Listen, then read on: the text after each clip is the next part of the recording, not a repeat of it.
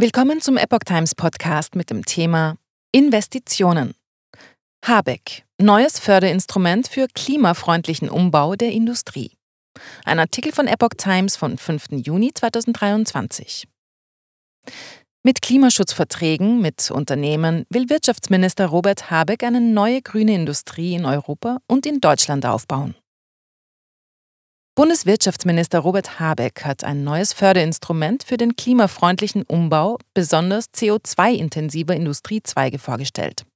Sogenannte Klimaschutzverträge mit Unternehmen sollen die Treibhausgasemissionen senken und den Aufbau einer neuen grünen Industrie in Europa und in Deutschland begünstigen, wie Habeck am Montag, dem 5. Juni sagte. Abhängig von den Haushaltsverhandlungen soll ein mittlerer zweistelliger Milliardenbetrag dafür zur Verfügung gestellt werden. Um Förderung etwa für Produktionsanlagen und Pipelines für Wasserstoff zu erhalten, müssen Unternehmen sich an einem Auktionsverfahren beteiligen.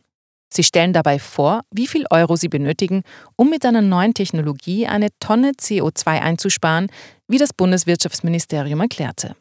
Wer besonders günstig Treibhausgase einsparen kann, erhält den Zuschlag für öffentliche Fördermittel.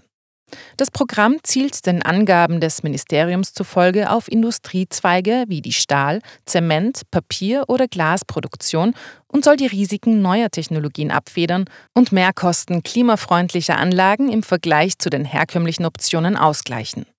Es gehe vor allem darum, die Transformation dieser Industrien anzustoßen, erklärte das Ministerium. Zitat Mittelfristig soll eine staatliche Förderung überflüssig werden. Zitat Ende.